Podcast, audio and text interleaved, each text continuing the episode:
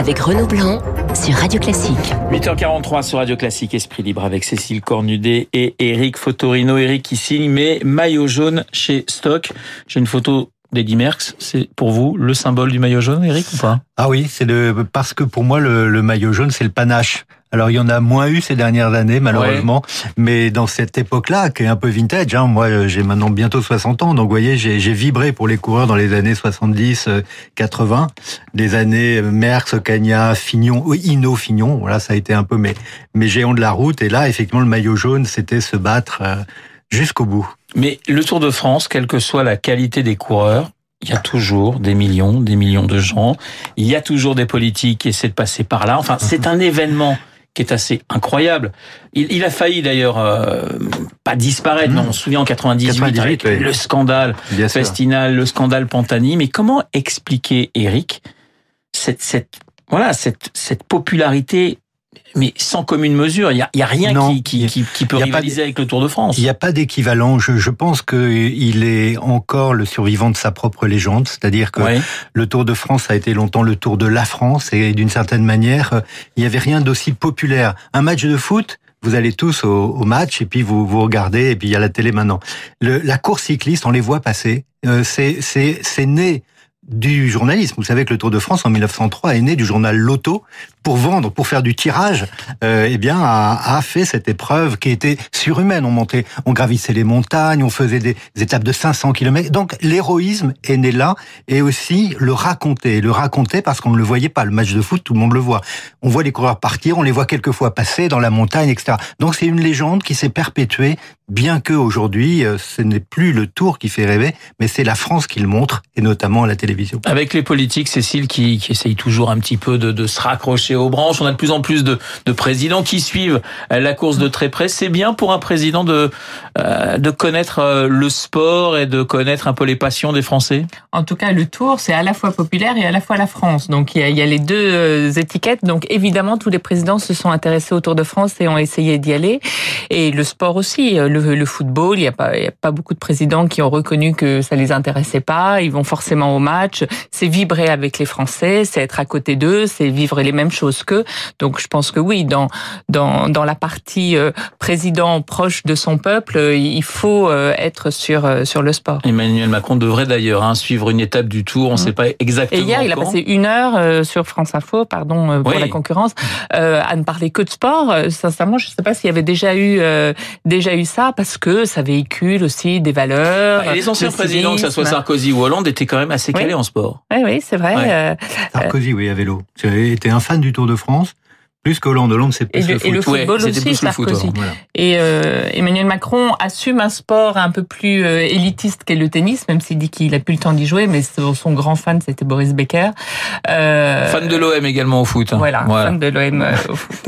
Alors, en juillet, il y a le Tour de France, mais il y a aussi le baccalauréat un petit peu avant. Euh, le bac, cette année, le bac 2019, bac histoire d'un fiasco ou pas pour vous, Eric à partir du moment où il fait parler de cette manière-là, euh, c'est-à-dire que euh, il y a eu ces, ces copies retenues, ce, ce, chantage en tout cas de d'enseignants et puis de d'angoisse encore pour des élèves. Hein. Je, je, pense quand même qu'on les euros actuellement aujourd'hui et demain. On minimise le fait ce que ça représente pour un pour un jeune qui qui a le sentiment qu'il joue beaucoup de, de sa vie avec cette première épreuve.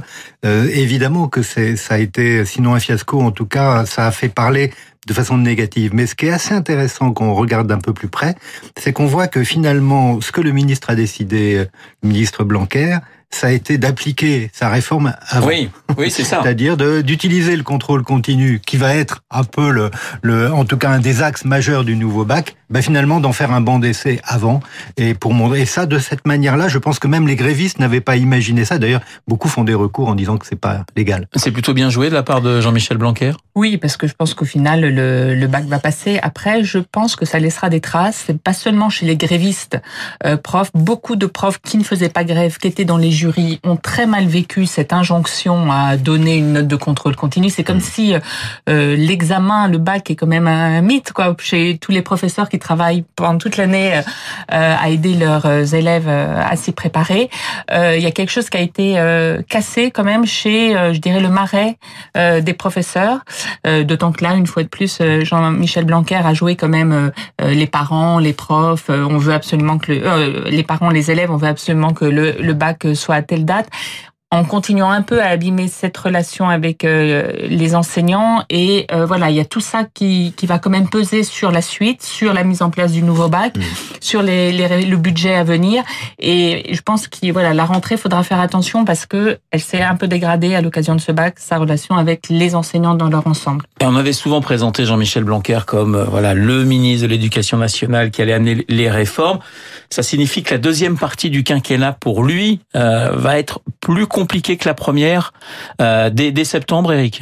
Oui, euh, c'est vrai qu'il est apparu même, souvenez-vous, il y avait des couvertures de magazines pour dire qu'il était le Premier ministre bis, c'était un peu l'autre tête pensante du, gouvernement. Et, là, mais si vous voulez, pour moi, il y a quand même quelque chose aussi euh, et peut-être que les médias on en est aussi responsables, c'est que lorsqu'une tête commence vraiment à être euh, à émerger, il y a toujours un moment où on la dégomme. Et donc, si vous voulez, Blanquer, je sais, je pense pas qu'il soit plus indigne aujourd'hui qu'il était magnifique il y a deux ans.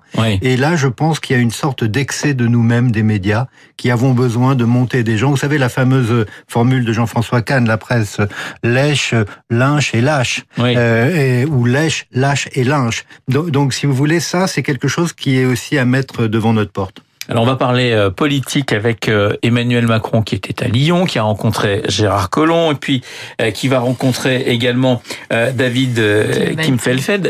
Voilà, le choix entre les deux, ça veut dire que voilà, Emmanuel Macron va va dire pour qui qui doit se présenter à Lyon pour la République en marche. Comment ça se passe et quels sont les rapports, Cécile, entre Gérard Collomb et le chef de l'État? Ça a l'air quand même assez compliqué.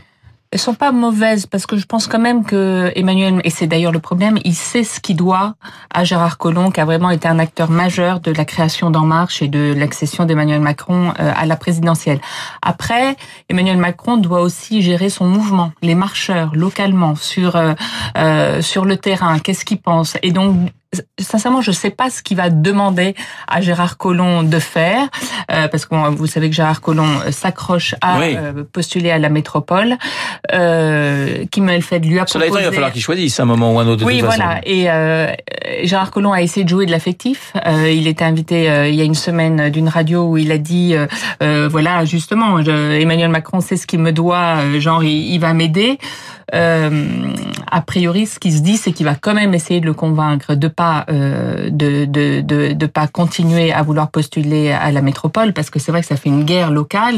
Et si Emmanuel Macron perd si la En Marche perd euh, Lyon, là pour le coup, euh, pour les municipales, ce sera vraiment un gros problème parce que très probablement il y a très peu de villes qui pourra conquérir parce qu'il n'a pas euh, d'implantation locale, donc il peut pas se permettre de, de perdre Lyon. Donc je pense effectivement là il est à Lyon pour essayer de de, de convaincre peut-être Gérard Collomb de ne pas être trop gourmand. Et vous pensez Eric qu'on peut convaincre facilement Gérard Collomb?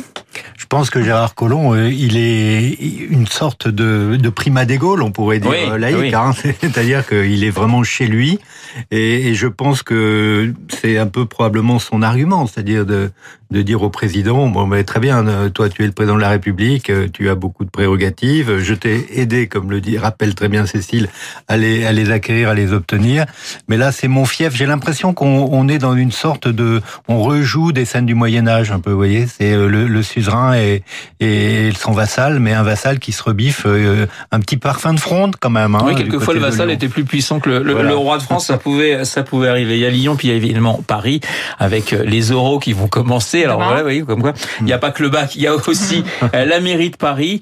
Euh, qu'est-ce qui se joue? C'est vrai que bon, alors Rançon qui est Hugues Rançon qui est, qui, qui est candidat évidemment dit là, on est en train de voir entre euh, Villani et Griveaux deux trains qui sont en train de se, se rentrer dedans. Ça. peut laisser beaucoup beaucoup de traces cette cette campagne un peu éclair actuellement qu'on est en train de vivre du côté de la République en marche à Paris. Oui, euh, c'est sûr que c'est la meilleure façon de ne pas gagner, euh, euh, de montrer un, tel affrontement. Chacun euh, euh, affiche ses soutiens.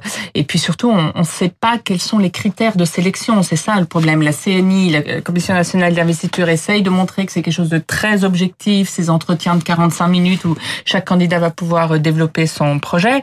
Mais Gérard Collomb lui-même dit, et d'ailleurs Emmanuel Macron en y allant le prouve, que c'est en fait Emmanuel Macron qui choisit. Mais dans ces cas-là, pourquoi Emmanuel Macron n'a pas choisi dès le début euh, euh, Benjamin Griveaux.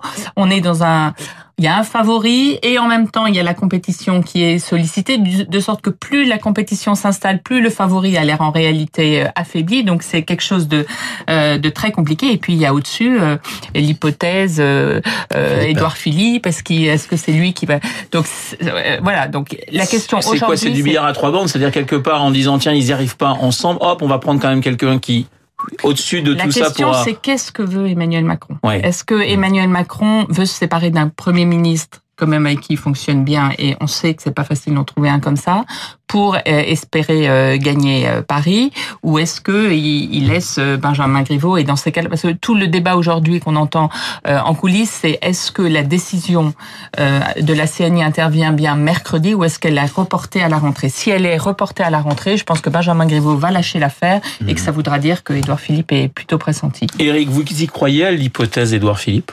Bah, écoutez moi je me dis quelquefois entre deux solutions c'est la troisième qu'il faut choisir. Et, et en tout cas j'ai l'impression que qu'Emmanuel Macron se garde cette poire pour la soif, c'est-à-dire que même si en effet euh, Édouard Philippe et lui ça fonctionne plutôt bien, euh, donc il a probablement intérêt à le, garder.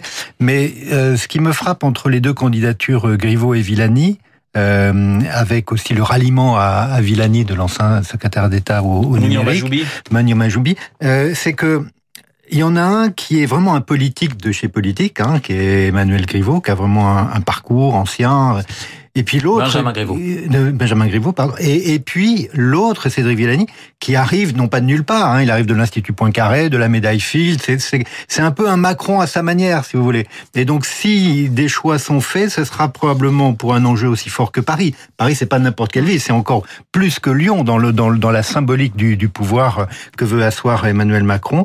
Euh, Est-ce qu'il choisira quelqu'un justement d'atypique et d'un alliage un peu neuf qui ressemble plus à l'idée d'En Marche euh, ou un, j'allais dire, un vieux de la vieille de la politique alors, vous parliez du Tour de France et des surprises. Alors, il y aura peut-être une surprise à Paris. Ça vous fait penser à 83 et Laurent Fignon qui gagne son premier ah. tour alors que personne ne l'attend. C'est un petit peu le, le, scénario que vous imaginez. Ah, vous êtes fort là, hein, vous êtes fort pour revenir sur le Tour. Hein. Ben, écoutez, je, je pense qu'effectivement, ça peut se jouer. Euh, on peut avoir des surprises. Voilà, on peut avoir des surprises, peut-être des coups de théâtre, et alors des, des pleurs et des grincements de dents pour continuer. Des pleurs et des grincements de dents. Euh, Cécile, euh, Anne Hidalgo, elle doit se frotter les mains. Certes, oui, oui, euh, et, et, je pense que c'est aussi parce que c'est quand même un candidat malgré toutes les difficultés qu'elle qu'elle a traversées que c'est euh, tellement l'interrogation euh, en face. Euh, voilà, elle elle va rentrer dans une période où les travaux vont commencer à être finis, les Français vont pas râler, vont moins râler, les Parisiens vont moins râler, la mémoire est courte et de fait c'est la sortante. Au bout d'un mandat, ça, elle va pas être si facile que ça à déloger. Merci Cécile Cornudet, merci Eric Fotorino d'avoir été ce matin sur Radio Classique dans Esprit Libre. Je rappelle Eric le titre de votre livre, mais euh, maillot jaune chez Stock, plongé dans euh, plus de 50 ans du Tour de France, effectivement, Eddy Merckx, Bernard Hinault, Laurent Fignon et bien d'autres, ils y sont tous. Et je sais que vous êtes un passionné par la petite boucle à lire sans modération. Il est 8h56 sur notre antenne dans un instant, l'essentiel de l'actualité. Laurence Gontier.